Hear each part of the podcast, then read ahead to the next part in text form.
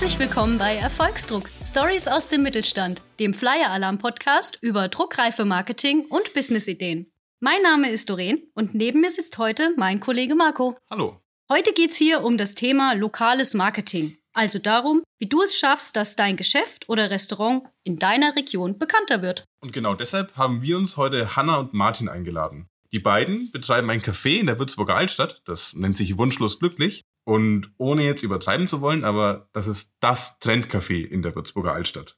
Warum das so ist, welchen Weg die beiden hinter sich haben und wie genau sie ihr Café so erfolgreich gemacht haben, das erzählen sie uns heute am besten selbst. Hallo Hanna, hallo Martin. Wir freuen uns sehr, dass ihr da seid und haben ein paar Fragen an euch natürlich. Ich würde aber vor allem erstmal wissen wollen, wer seid ihr denn überhaupt? Stellt euch doch mal kurz ein bisschen vor und erzählt uns das Wichtigste über euer tolles Café. Ja, schön, dass wir hier sein dürfen. Ich bin die Hanna. Ich habe in einer Veranstaltungsagentur Ausbildung gemacht und habe damals schön den Larry kennengelernt. Larry ist der Spitzname von Martin. Eigentlich unter Martin kennt ich ja eigentlich Kaum einer, die ja. wenigsten. Genau. Wir haben ganz viele Veranstaltungen zusammen gemacht und ich war immer froh, wenn ich den Larry anrufen konnte. Ah, Larry, ich brauche jetzt irgendwie, äh, da muss noch Licht hin, da, da muss die Bühne hin. Genau. Und da haben wir uns kennengelernt und irgendwann gedacht, wir wollen das, was wir hier machen, eigenständig mit unserer Philosophie machen und vor allem noch verknüpft Veranstaltungen und Kaffee. Das war irgendwie so unser, unser Traum. Um vielleicht mal die Hörerinnen und Hörer kurz abzuholen. Ihr betreibt ein Café. Das hat so eine ganz besondere Einrichtung. Da können wir später auch nochmal drauf kommen, was da so besonders dran ist. Aber im Prinzip, ihr liegt in der Würzburger Altstadt. Also die Würzburger Altstadt, da gibt es viele Kirchen, es gibt einen Dom, es gibt eine Einkaufspassage und unendlich viele Cafés und Bäckereien und vor allem Bäckereiketten. Euer Café, Wunschlos Glücklich, das liegt in einer Seitengasse im Hinterhof und aus irgendeinem Grund ist es trotzdem das Café in der Altstadt. Warum?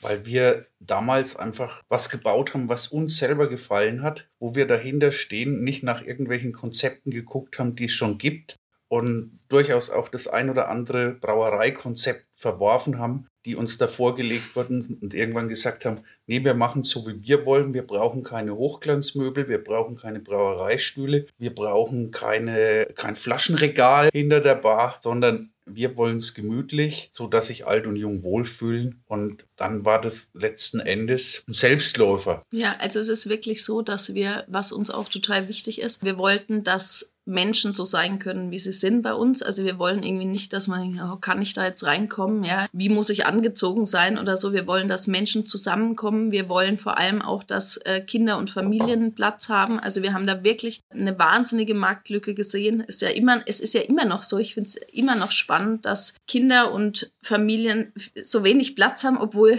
ne, also jede und jeder sucht danach, ja. Und trotzdem gibt's, also es, es gibt eigentlich keine weitere Alternative, wo du hingehen kannst. Und das war so ein ganz großes Ding, was uns einfach am Herzen lag. Also ich denke so, das ist mit, mit einer der Gründe, warum der, der Laden auch immer so voll ist, ne? weil man irgendwie das Gefühl hat, äh, Kinder und Familien sind willkommen und haben Raum. Also das anzubieten ist ja ist eine gute Idee und deshalb, also nachvollziehbar das Konzept. Ich war se- selbst schon öfter dort und kann es auch nachvollziehen. Aber wie habt ihr dafür gesorgt, dass es eure Kundinnen und Kunden mitbekommen haben und dann gecheckt haben, ah, hier ist ein Café, hier kann ich einfach hingehen, hier können meine Kinder rumtollen, ihr habt auch so eine Tobe-Ecke. also das merkt man ja, ne? wenn, man, wenn man in einen Raum kommt, merkt man ja relativ schnell, ähm, ist, ist da irgendwie ein, ein Raum auch für meine Kinder. Zum Beispiel an eben so Themen, wir haben Kinderpreise. Also bei uns zahlen ja die alle Kinder bis zwölf Jahre, auf Getränke nur die Hälfte. So, Punkt eins sieht man in der, ne? wir, wir gucken auf unsere Speisekarte, dass einfach kindgerechte Sachen drauf sind. Wir haben eine Spielecke, weil wir wissen, Eltern brauchen Ruhe, auch mal, ja, im Alltag. Wir wollen auch mal irgendwie uns hinsetzen und Kaffee trinken und ähm, haben da ja auch für, haben da den Platz gesorgt. Ne? Und ich denke, das muss man gar nicht erklären, das kriegt man ja irgendwie mit. So, also das wollen wir auf jeden Fall und ich glaube, das ist uns auch gelungen. Aber habt ihr da vorher schon ordentlich Werbung für machen müssen, damit man euch überhaupt findet? Oder habt ihr es erstmal eröffnet und dann geschaut, dass ihr die Leute reinholt? Weil es ist ja recht versteckt, wenn man es nicht kennt. Wir hatten ja tatsächlich vorher schon in den örtlichen Medien ein paar Berichte und auch Fritz Magazin hat Mhm. mal damals die Titelseite im Monat vor der Eröffnung und dann einen redaktionellen Bericht dazu. Dann ist halt noch unsere Mundpropaganda äh, gut gewesen, würde ich mal sagen. Genau, und dann haben wir noch ein paar Flyer in der Stadt verteilt. Das weiß ich noch, da gab es so einen Flyer, der hieß ähm, der Oktober macht alles gut oder irgendwie sowas. Und äh, also es war so ganz schön mit so einem Sessel und der Stehlampe. Und da sind wir dann ein bisschen hausieren gegangen. Vielleicht zum Hintergrund, das Fritz-Magazin ist ein Stadtmagazin hier in Würzburg. Genau, ja. Also habt ihr direkt angefangen mit lokaler Werbung mit dem Fritz-Magazin und ganz klassisch mit Flyern. Ja, genau. Macht ihr das heute noch oder hat sich die Werbung jetzt im Laufe der Zeit verändert, die ihr so macht? Also diese aggressive Flyer-Thematik, wie sie damals war, also wo man auch mal ein bisschen ein Strafmandat einkassiert. Oha. dafür, die äh, die äh, machen wir tatsächlich nicht mehr so. Ja, wir haben mal ein äh, Konzert organisiert, das war ganz witzig, mit, mit Fiverr, die ist mittlerweile auch echt richtig bekannt. Mm. Ähm, und wir haben, also als sie damals noch nicht so bekannt war, haben wir sie schon gehört. Und da haben wir ein Konzert organisiert und haben dann oben am Dallenberg-Parkplatz haben wir Flyer an die Autos und da gab es gleich mal, gleich mal Strafe. Saftige Strafmandat. Aber hat es sich am Ende für euch gelohnt? Auf jeden Fall, es war total nett. Ja, es hat richtig Spaß gemacht. Okay, ist jetzt kein Aufruf für Straftaten. Nein. Möchte man hier festhalten. Natürlich. Was glaubt ihr denn? Warum ist denn das Image eines Cafés oder das Besondere an einem Café überhaupt so wichtig? Also reicht es nicht einfach, einen guten Standort zu haben und guten Kaffee anzubieten und dann kommen die Gäste schon? Hm. Also ich denke, es mag sein, dass dann die Gäste kommen, aber ich glaube, dass es nachhaltig immer, also um nachhaltig Erfolg zu haben, glauben wir, dass es eine, also es braucht eine Überzeugung, die, die man lebt und so haben wir eigentlich schon immer auch unser Unternehmen geführt. Na, also wir, wir haben Überzeugungen und die zu leben und die an die Gäste und Gästinnen zu bringen, ich glaube, darum geht's. Das macht es letztendlich wirklich erfolgreich. Also wir machen nichts um, was im Lehrbuch steht, damit man so gemacht hat, wie es im Lehrbuch steht, sondern wir machen das so, wie wir hinten dran stehen. Mhm. Also um nochmal auf die Frage zurückzukommen, klar, wenn ich am Marktplatz einen Café habe Mhm. und sperre die Tür auf und kann die Kaffeemaschine bedienen, dann ähm, kommen die Gäste, weil, weil sie einfach da sind. Ne? Aber jetzt so, sobald der Standort ein bisschen weg vom Schuss ist, ähm, würde keiner da den Umweg in eine Seitenstraße, die nicht mal mehr Fußgängerzone ist, suchen, wenn es nicht gut wäre. Ja. Vielleicht nehmen wir die Hörerinnen und Hörer mal mit aus der Würzburger Altstadt hinein in euer Café. Also man verlässt die Altstadt in so eine kleine Seitengasse, dann befindet sich auf der linken Seite ein Tor, durch das muss man hindurch. Das steht man übrigens oft an, wenn man nicht reserviert hat. Und dann eröffnet sich ein kleiner Innenhof. Da stehen dann Tische und Stühle und man geht in euer Lokal hinein und findet dort nicht zwei gleiche Tische und ich glaube auch nicht zwei gleiche Kaffeetassen. Dann alles wirkt irgendwie wie Stückwerk, aber irgendwie passt das sehr gut zusammen und hat sehr viel Flair. Habt ihr das euch von Anfang an so konzipiert oder kam das einfach im Laufe der Zeit? Nein, wir haben das natürlich so konzipiert. Wir hatten ja eine Vorstellung davon, wie, äh, was wir möchten und wie wir es möchten. Wir waren ja auch im Zuge von unseren Veranstaltungen früher sehr viel und sehr häufig unterwegs in verschiedenen Großstädten auch. Also für mich war immer Berlin so ein bisschen die Inspirationsquelle. Ja, ich, so ist es irgendwie nicht. Ich mag es einfach viele Dinge, die, die mir gefallen, zusammen irgendwie zu stellen, so dass es rundum aber dann trotzdem ein schönes Bild ergibt. Und auch das, wie es das, wie, wie das Café aufgebaut ist. Es darf so, es dürfen viele Dinge sein, aber es muss letztendlich halt ein gutes Bild ergeben. Und daran arbeiten wir immer wieder, weil wir natürlich auch Dinge austauschen müssen und ähm, da auf immer schauen, wo kriegt man dann was Schönes her und so. Ist auch eine Leidenschaft. Kurze Werbung in eigener Sache. Wenn dir diese Folge gefällt, dann würden wir uns riesig freuen, wenn du den Podcast abonnierst und gerne auch weiterempfiehlst. Wir würden nämlich gerne noch viele weitere Folgen aufnehmen, doch dazu brauchen wir deine Hilfe. Bis bald. Nochmal ganz kurz zurück zur zeitlichen Einordnung, damit Mhm. äh, sich das alle, die euch jetzt auch nicht kennen, mal vorstellen können. Wann genau kam es denn zur Gründung und wie lange hat es dann vom Entschluss bis zur Eröffnung gedauert?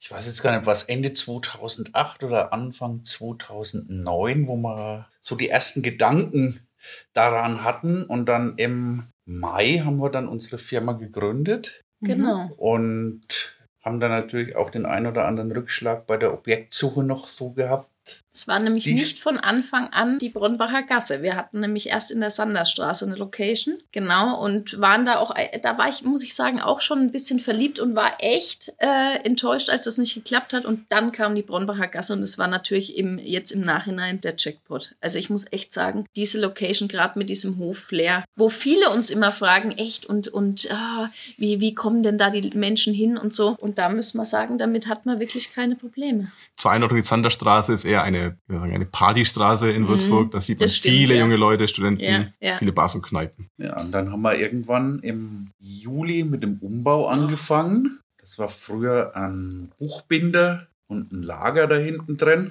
Da haben wir erstmal alles rausgerissen, um dann ja, zum 31. Oktober des Jahres 2009, ja. ja, zu eröffnen. Jetzt so mal rückblickend betrachtet. Ihr habt jetzt schon ein paar Sachen angeschnitten mit der Werbung und den Marketingmaßnahmen, die ihr gemacht habt. So vielleicht mal im Rückblick, was waren denn dabei die wichtigsten Marketingmaßnahmen für euch persönlich? Ist es der Mix oder habt ihr ein oder zwei Maßnahmen, wo ihr sagt, wenn wir das nicht gemacht haben, würde uns heute keiner kennen? Worauf setzt ihr das so im, im Marketing und in der Werbung? Ich, wirklich, ich finde die Frage total schwierig zu beantworten. Wir haben die gelesen und haben irgendwie gedacht, wa- was ist es? Und tatsächlich glaube ich, es, wir haben kein, kein, kein Werbekonzept. Also das, das haben wir nicht, sondern wir haben eher das Gefühl, dass es wirklich das ist, was wir gemacht haben. Also A, was gibt es zu essen? Wie schaut unsere Speise- und Getränkekarte aus?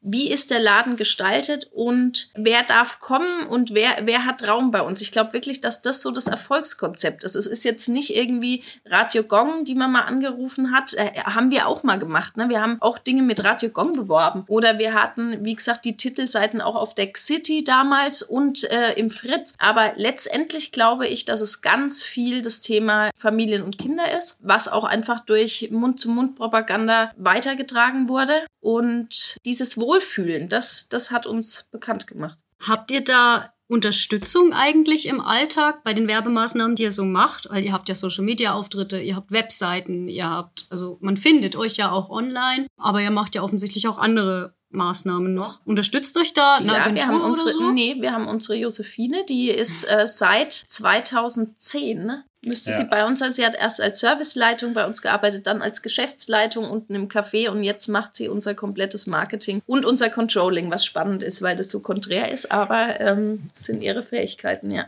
Also neben einem Genau. guten Konzept sind es auch gute Mitarbeiter, die man braucht. Auf jeden Fall.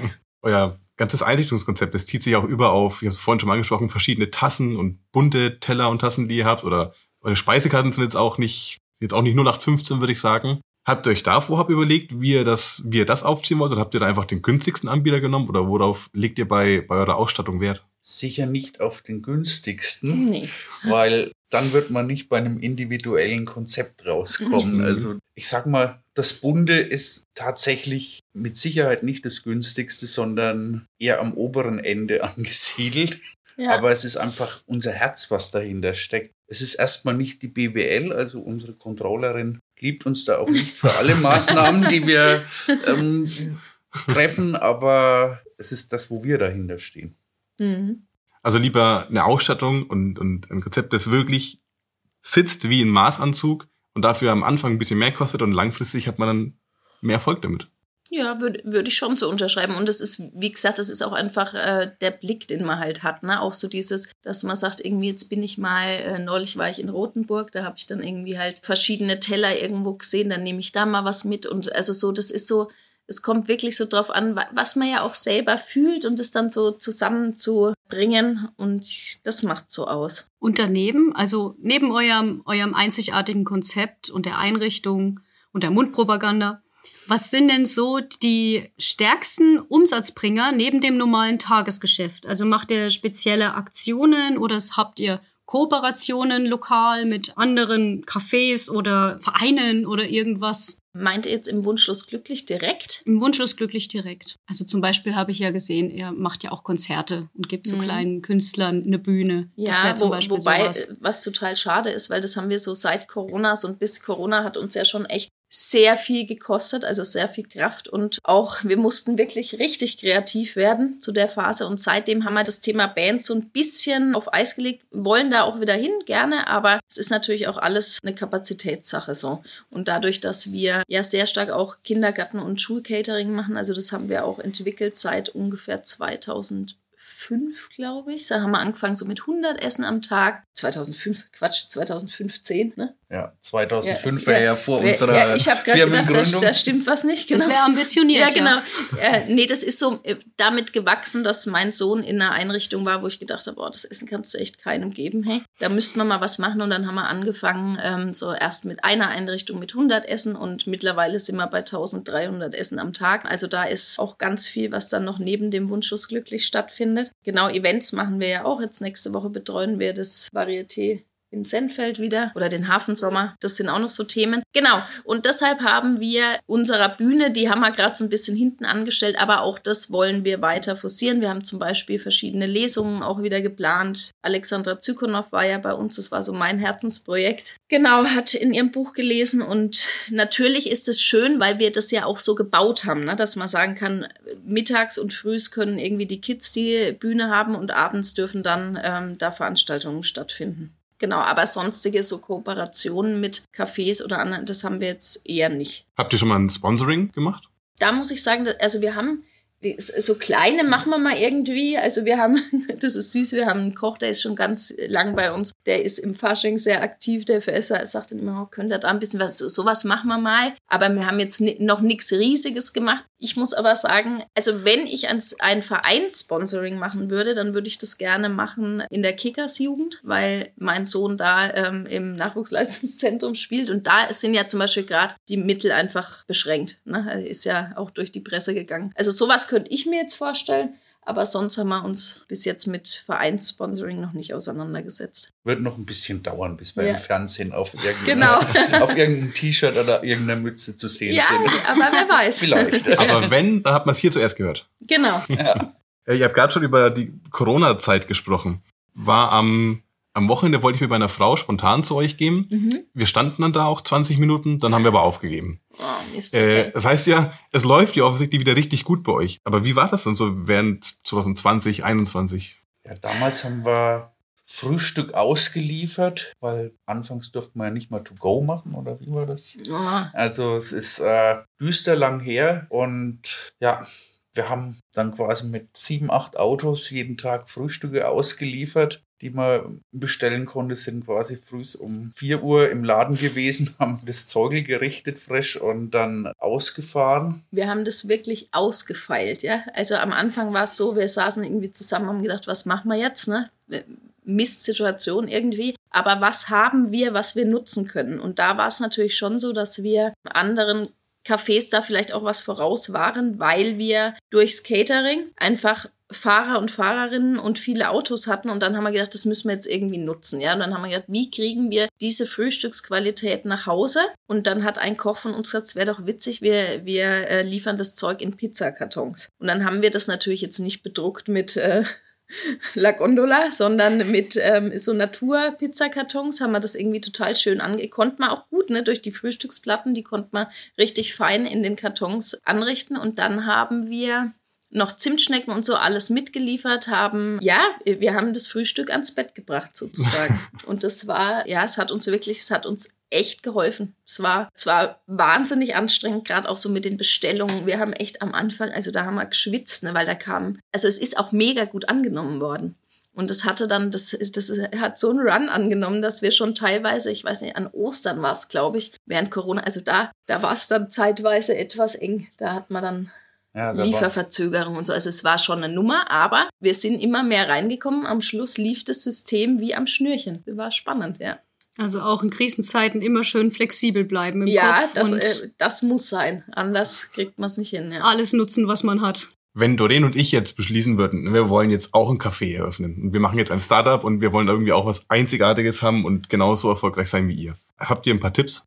Naja, also mein erster Tipp wäre, wie gesagt, überlegt euch, was ist eure Überzeugung, was möchtet ihr, dass die Menschen irgendwie haben, was es vielleicht noch nicht gibt und wo hängt euer Herz dran. Und das muss man irgendwie vermitteln. Also ohne Herzblut wird's schon mal nix.